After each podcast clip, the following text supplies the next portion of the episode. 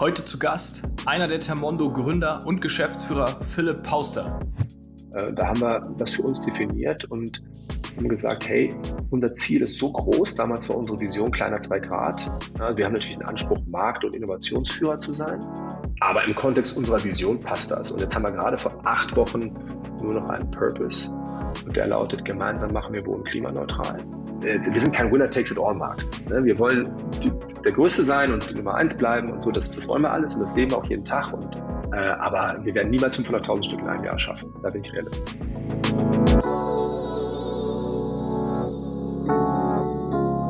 Herzlich willkommen beim Digitalwerk Podcast mit Michel Philipp Marun.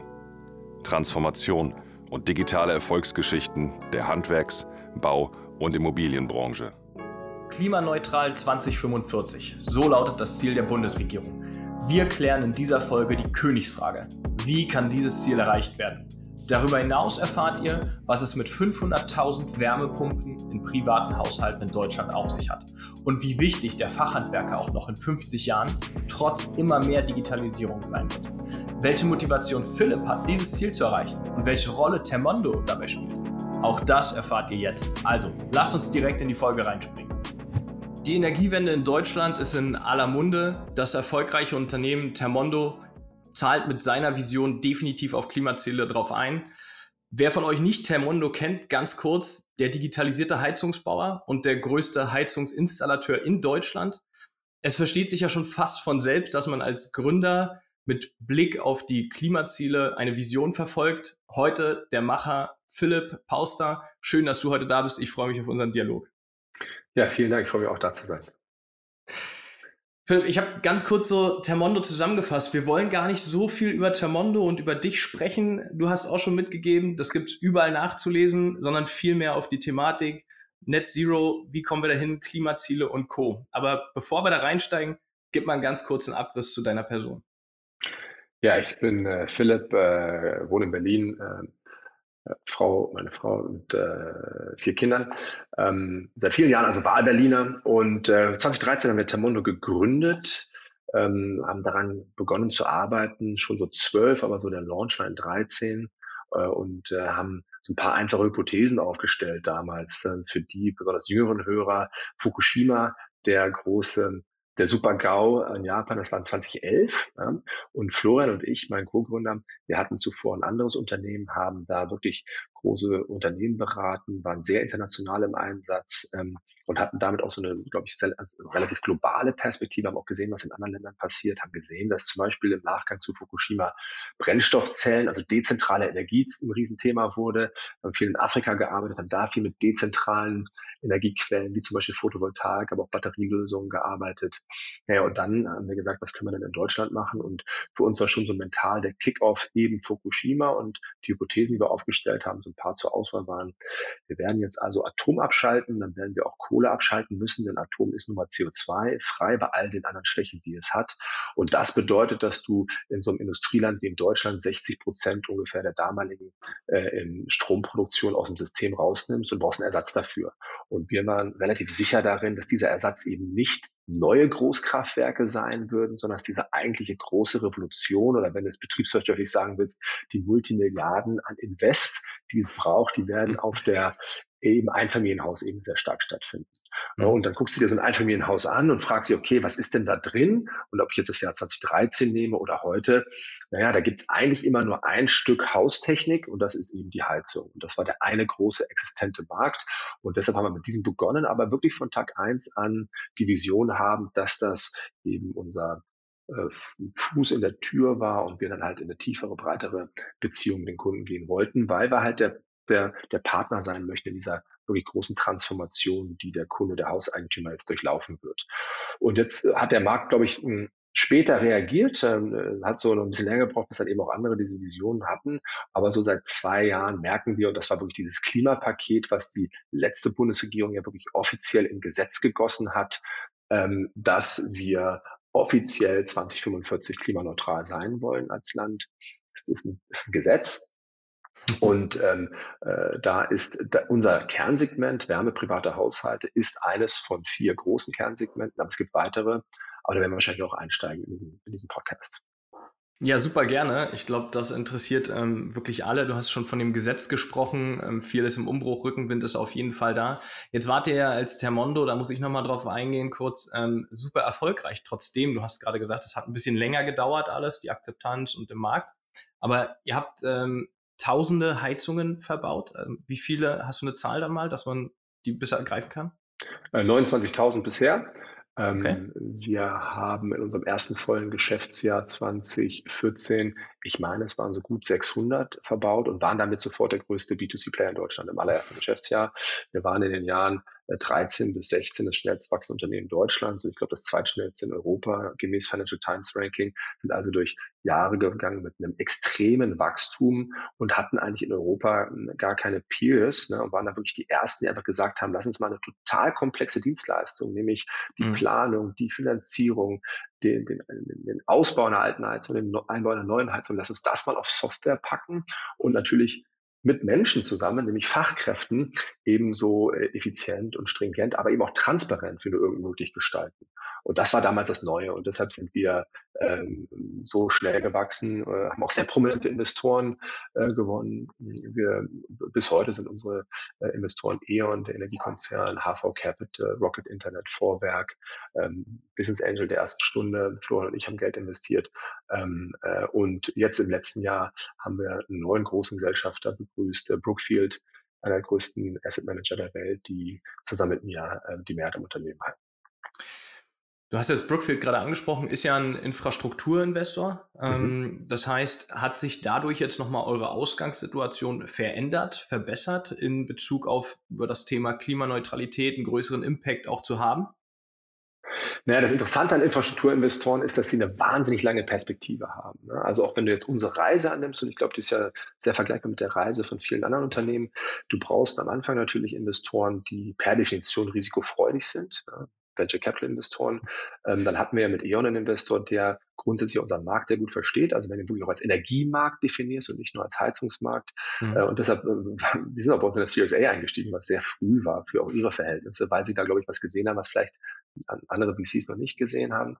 Ähm, wir haben also sozusagen, glaube ich, eine große Vielfalt. Und jetzt haben wir halt einen Infrastrukturinvestor, der hat zum einen die Fähigkeit, ähm, wirklich 10, 15 Jahre zu denken. Die halten sehr, sehr lange, sind kein exit-orientierter Investor. Ähm, und, und, was sie auch verstehen, ist natürlich wiederkehrende Cashflows. Ähm, äh, wir haben 2016 ein Produkt auf den Markt gebracht, äh, das ist Heizung zur Miete. Man muss also bei uns gar nicht mehr kaufen, sondern mhm. zahlt uns eine monatliche Gebühr und das volle Betriebsrisiko liegt bei uns. Also wenn du so willst, ähm, äh, Anlagenmanagement plus Vollkasko in einem Produkt. Ähm, äh, und das ist sehr erfolgreich. Äh, so gute 30 Prozent unserer Kunden äh, äh, entscheiden sich gerade dafür. Das ist stark, stark steigend. Ist auch ganz wichtig, wenn du in teurere Anlagen gehst, weil es wäre ja unfair, wenn nur die, die viel Barvermögen haben, sich die teuren Anlagen, die besonders grün sind, leisten können. Das wäre auch für unsere Gesellschaft kontraproduktiv, sondern unsere Aufgabe ist es ja, nennen Sie mal Inklusion oder äh, Barrieren runterschrauben. Wir wollen ja, dass irgendwie alle mitmachen können. In unserem Fall alle Hauseigentümer. Natürlich brauchen sie eine gute Bonität, aber eben keine Liquidität. Und mhm. da ist dieses Mietprodukt total wichtig. Und Mietprodukte, wiederkehrende Cashflows ist etwas, was Infrastrukturinvestoren total gut verstehen. Mhm. Absolut, absolut verständlich. Jetzt lass uns doch mal genau da einsteigen. Was kannst du, was könnt ihr zur Energiewende in Deutschland dazu beitragen?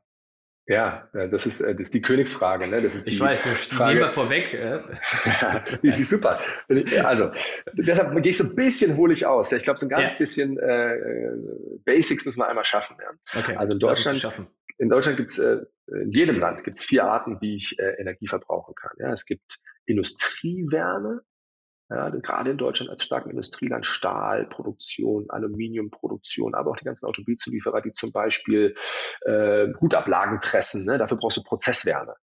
Ähm, mhm. Dann gibt es die Stromproduktion und das war, als wir begonnen haben, wenn, wenn die Menschen Energiewende gesagt haben, haben sie ausschließlich dieses Segment gemeint. Ja, also im Jahr 2012, 2013 war das irgendwie synonym. Energiewende war gleich Stromproduktion, ja. weil es natürlich auch eine sehr schöne Geschichte ist und sehr Bild, schöne Bilder erzeugt. Die PV-Anlagen, die Windmühlen, die kannst du sehr schön kommunizieren. Und, und wir haben immer gesagt, nobody talks heat. Ne? Lass mal Wärme auch da ins Zentrum bringen. Mhm. Und die dritte Art und Weise Mobilität, auch hochaktuell, ne, die große Transformation hin, hin zum E-Auto, die wir ja erleben, ähm, aber auch die anderen Formen der Mobilität wie Fliegen, äh, und, und auch Zug- und Schifffahrt.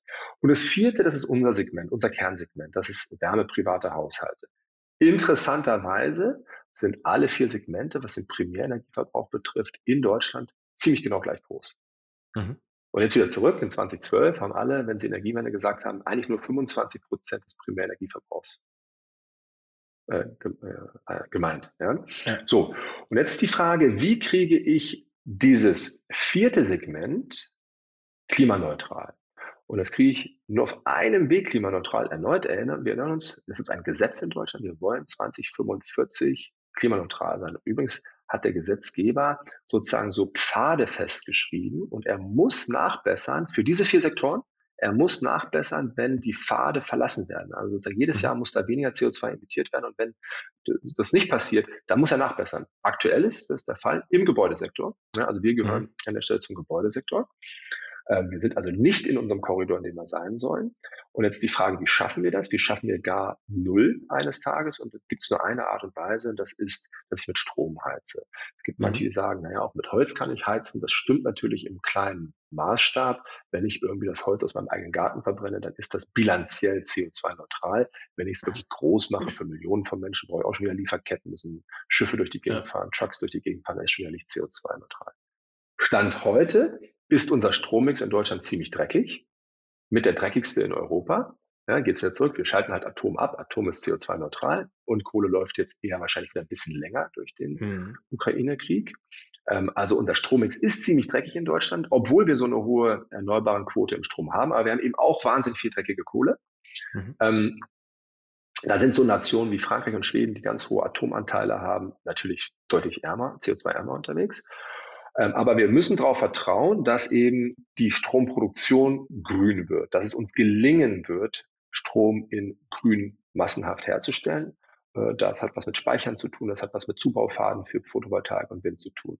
Aber zurück zu unserem Segment. In unserem Segment kann ich, wenn ich mit Strom heize, perspektivisch CO2-neutral heizen. Mhm. Ähm, und da gibt es eine Lösung, die heißt die Wärmepumpe. Davon gibt es in Deutschland ungefähr eine Million. Deutschland hat aktuell 16, Aktuell, ja. Deutschland okay. hat 16 Millionen Einfamilienhäuser. Das ist unser Kernsegment. Etwas über 20 Millionen Gebäude. Unser Segment sind die 16 Millionen Einfamilienhäuser. Wir brauchen also noch vereinfacht gesagt bis zu 15 Millionen Wärmepumpen. Das sind unfassbare Zahlen, sind das. Ja, aber das, das, ist nicht die Antwort auf die Kernfrage, äh, was ihr dazu beitragt. Also 15 doch, ist doch. Addressable Market. Okay. Doch, kommt jetzt. Und jetzt habe ich ein existentes Marktvolumen von 70.000 Einheiten im Jahr, also von mhm. fossil auf Wärmepumpe. Das ist das, der existente Markt. Und jetzt ist ja die Frage, wie komme ich denn mal auf so eine Runrate von vielleicht 500.000 oder auch gerne mal erstmal 200 oder 300.000 im Jahr? Wenn wir das nicht relativ zügig schaffen, werden wir mhm. niemals 2045 neutral sein. Und, ähm, und das ist genau unsere Aufgabe, eben diesen Anwendungsfall von Fossil auf Wärmepumpe inskalierfähig zu machen. Also wenn wir ähm, mit unserer Plattform, die wir in den letzten Jahren gebaut haben, die heute noch weitestgehend fossil ist. Also unser häufigster Anwendungsfall ist die Gasheizung heute. Wir sind auch Marktführer in der Gasheizung, auch Marktführer in der Solarthermie, also eine andere Form des CO2-neutralen Heizens. Aber äh, diese Plattform, die halt eben skalieren kann, die etwas äh, zuvor nicht skalierfähig ist, nämlich eine ultrakomplexe deutsche Handwerksleistung skalierfähig hinbekommen hat, die wird jetzt zeigen, dass sie auch den Anwendungsfall fossil zu Wärmepumpen hinbekommen hat. Der hat enorme Komplexitäten auf der Planungsseite. Ich will da nicht zu sehr ins technische Detail gehen, aber du, ähm, ja, du nimmst einfach, du nimmst einen Konzeptwechsel vor. Ne? Mhm. Ähm, und du greifst in ein vielleicht 100 Jahre altes hydraulisches System ein vor Ort. Das, da musst du sehr sauber sein in deiner Planung. Und wenn du aber willst, dass Millionen von Menschen das machen, musst du eben auch in die etwas komplexeren Anwendungsfälle rein und nicht nur in die, die total einfach sind. Und mhm. das ist genau der Sprung, den wir leisten. Also die 70.000 sind eher die einfachen, die heute passieren, weil der lokale Handwerker, der kann ja sozusagen Cherrypicking machen. Ähm, wir, wenn wir es tausendfach, zehntausendfach im Jahr machen wollen, werden halt sehr tief gehen in diesem Häuserbestand. Also von super effizient zu eher ineffizient. Und das ist genau unser Beitrag, den wir leisten. Große Aufgabe, großes Ziel. Also kann einen großen Impact definitiv haben, wie du es gerade beschrieben hast. 500.000, nehmen wir mal die Zahl, du hast eine, eine Benchmark genannt, ist eine, eine ganz schöne Ansage.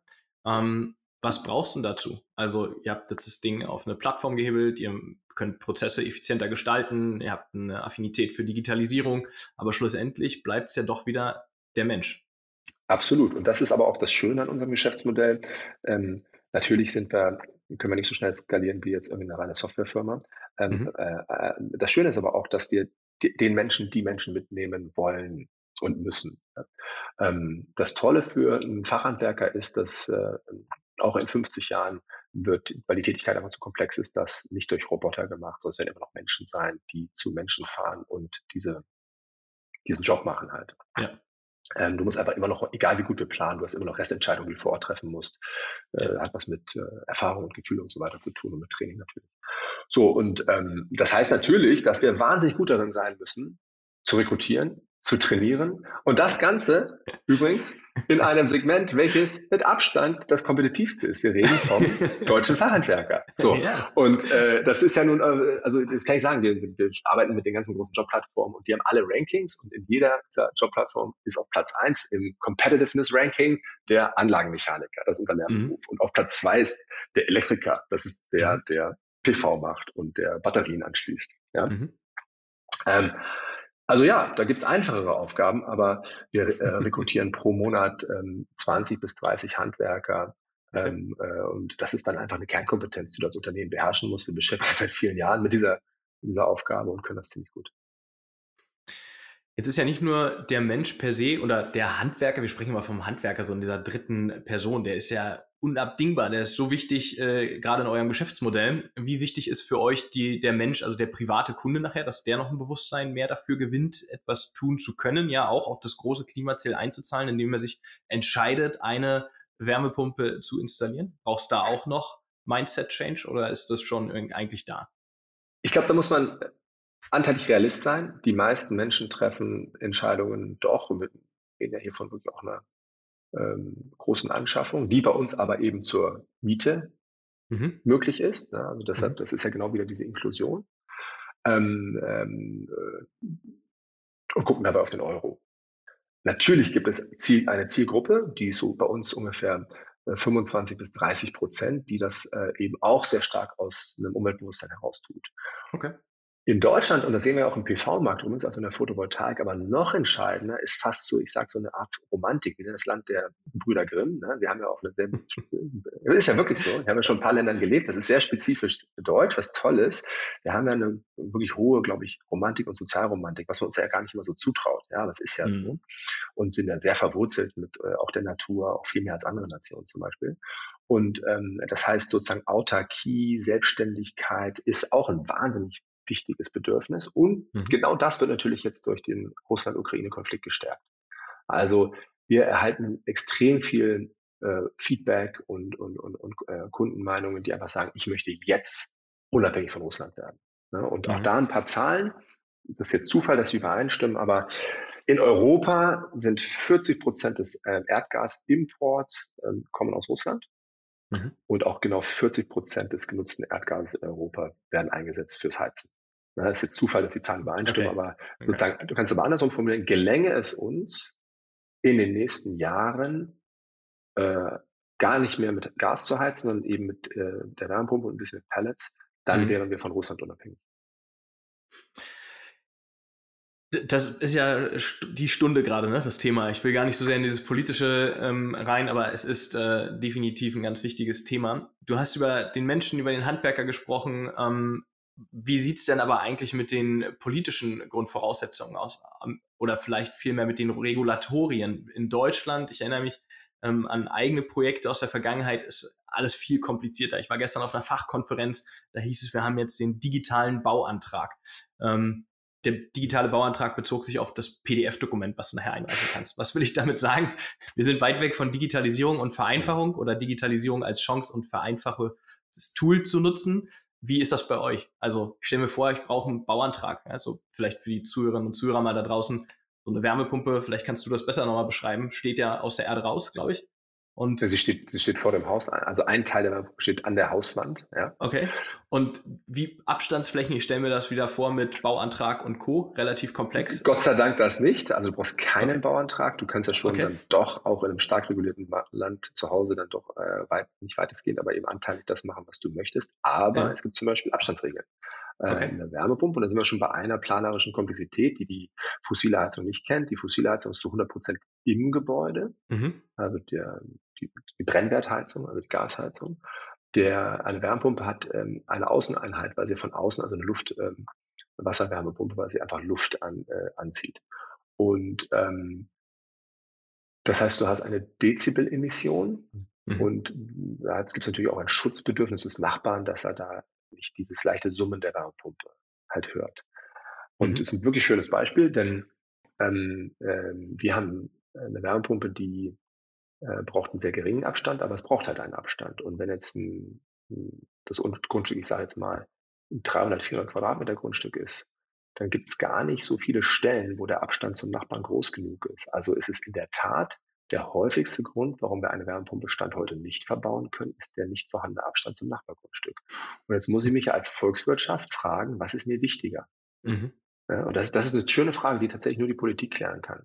Was ist mir wichtiger? Da ist eine Güterabwägung vorzunehmen, sozusagen Lärmschutz für den Nachbarn oder Klimaschutz für alle oder gegebenenfalls Energieautarkie gegenüber äh, Importen. Und ähm, diese Entscheidung wird in den nächsten Jahren getroffen werden müssen. Okay, und wo, wo stehen wir da heute? Also heute ist das dann ungeklärt und zu diskutieren. Nee, es gibt Regeln, es gibt Regeln, das ist natürlich abhängig davon, wie laut die Pumpe ist, die Wärmepumpe okay. ist. Ähm, die, desto mehr Meter Abstand zum Nachbargrundstück hast du. Okay. Ähm, äh, ein Teil davon wird äh, weitere Innovation, ich nenne es mal inkrementelle Innovation, das ist keine echte Innovation, aber dieser mhm. Lärmschutz noch natürlich schaffen. Mhm. Ähm, ähm, aber ähm, ein Teil davon wird die Regulatorik machen müssen. Okay.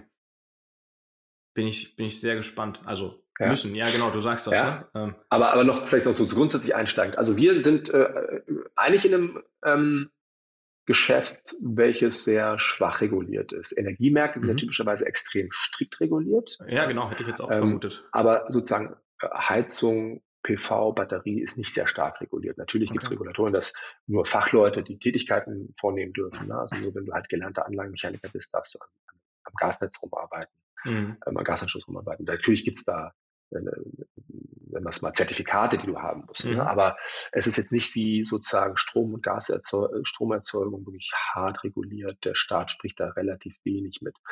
Ähm, ähm, nur jetzt muss er ja sozusagen positive Impulse setzen. Ja, also du hast ein Kundenverhalten, welches eben weitestgehend auf dann eben, sagen wir mal, bei 70 Prozent der Menschen, einfach weil sie es auch gar nicht anders können, sich an, an einer ähm, es mal Vollkostenanalyse orientiert. Ne? Was mhm. kostet mich das? Was spart es? Und kann ich es mir leisten?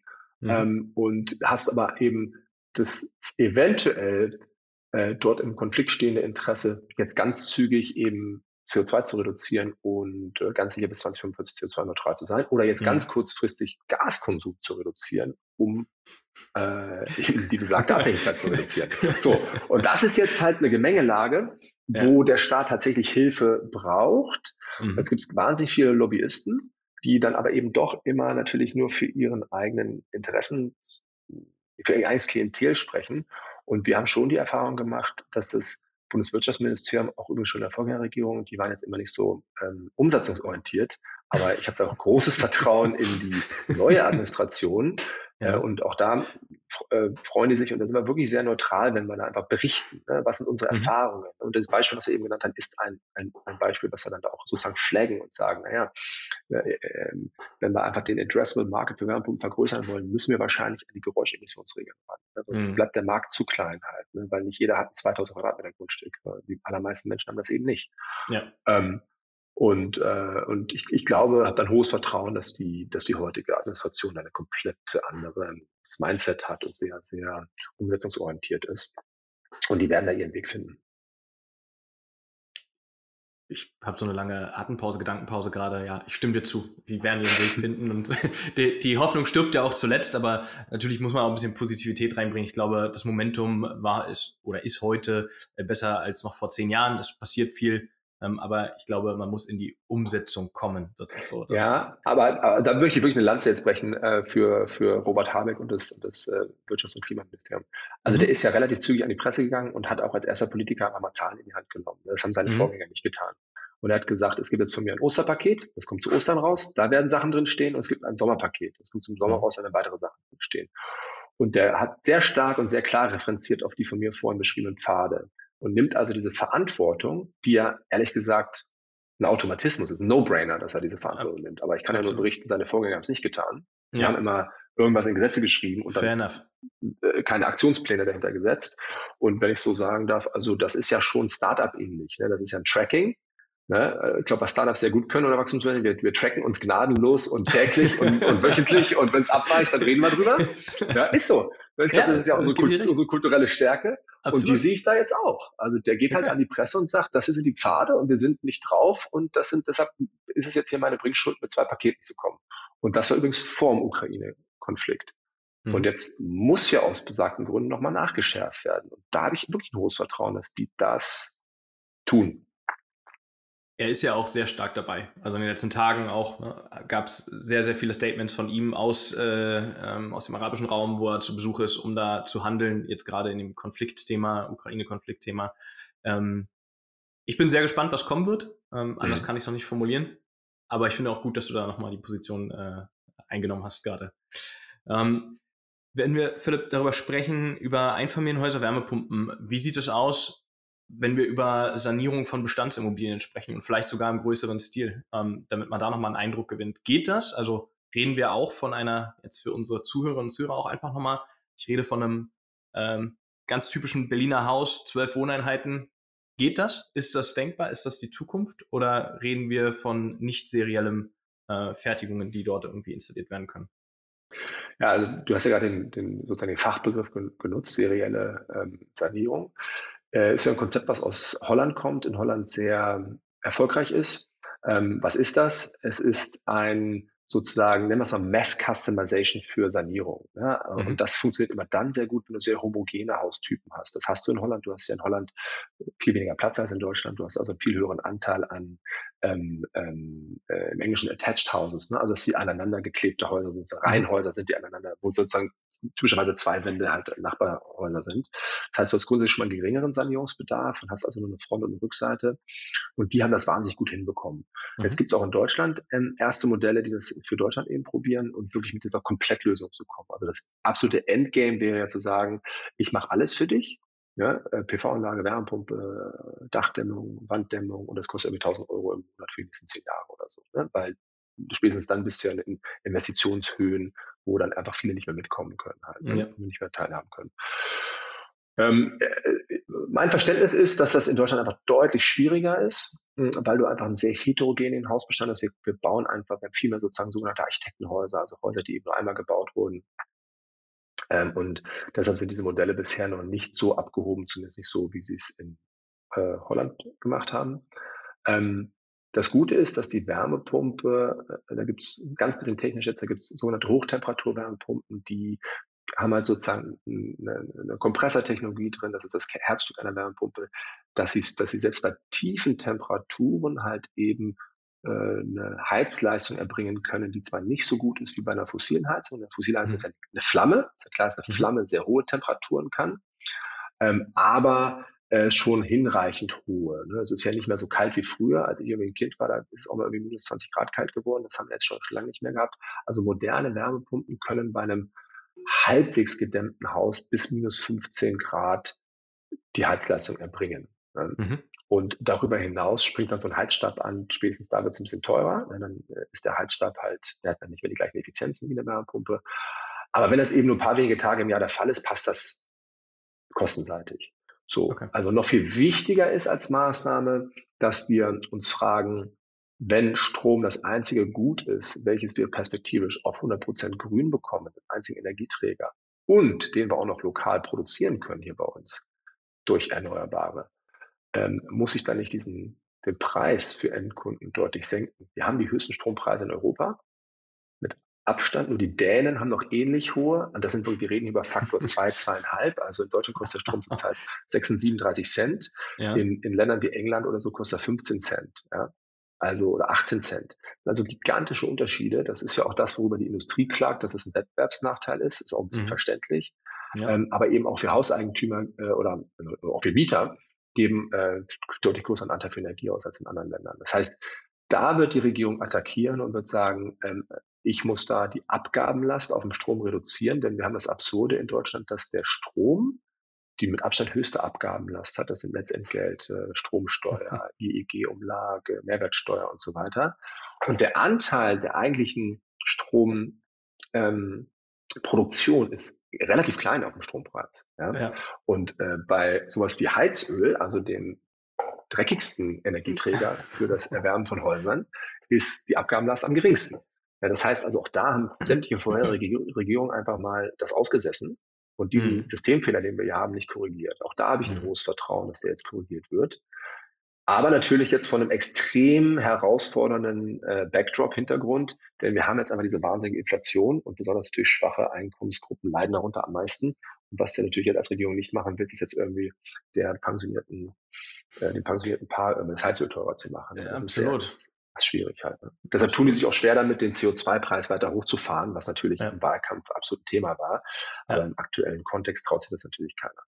Ja, Nee, das äh, ist durchaus nachvollziehbar. Ähm, auch auch kein, gar kein einfaches Thema, ne, was wir heute besprechen. Das, äh, ich, ich hoffe, dass wir so, das so rüberbringen, dass man es versteht, über was wir sprechen, aber eigentlich betrifft es ja wirklich fast jeden. Ähm, also Absolut, also, steht jeden Tag in der Zeitung. Genau, steht jeden Tag in der Zeitung, im Internet, wenn ich das iPad aufmache, ist das erst irgendwie, aber auch als Oberbegriff Klimaneutralität oder Klimawandel und und und. Also das Thema mindestens betrifft jeden. Wärmepumpen vielleicht nicht jeden, aber ich hoffe, dass wir das Thema so ein bisschen äh, transportiert bekommen haben. Ähm, weil ich glaube, dich auch so verstanden zu haben, ist ja schon eine Herzensangelegenheit. Weil ich glaube, sonst hättest du auch was anderes ausgesucht irgendwie, irgendwann mal zwischendurch. Absolut. Also ich habe gerade heute mit jemandem zusammengesessen und wir haben über ESG gesprochen.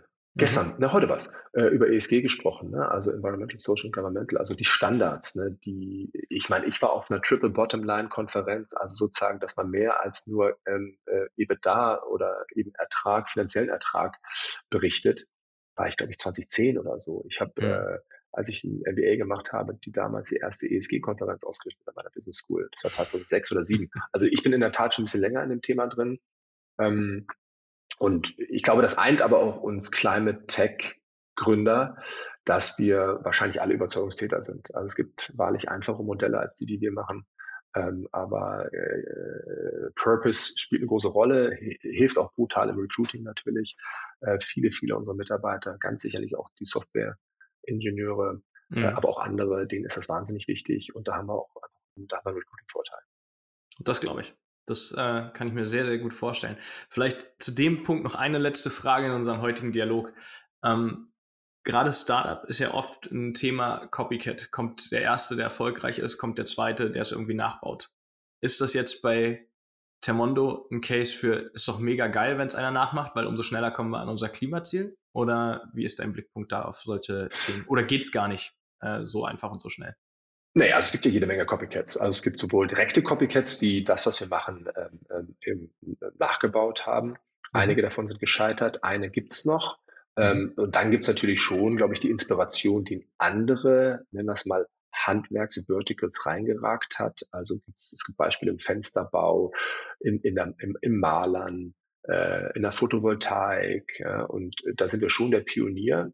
Wir mhm. waren die Ersten, die es gemacht haben, wir auch die Ersten, die da substanziell Kapital für eingesammelt haben, was auch nicht immer einfach war, wenn du der Pionier bist und eben auch keine, keine Erfolgspeers hast, auf die du zeigen kannst. Ähm, und für, wir haben das aber mal definiert. Wir haben das 2016, da haben wir unsere, haben wir wirklich eine, ja, eigentlich bis heute größte Kapitalerhöhung gemacht.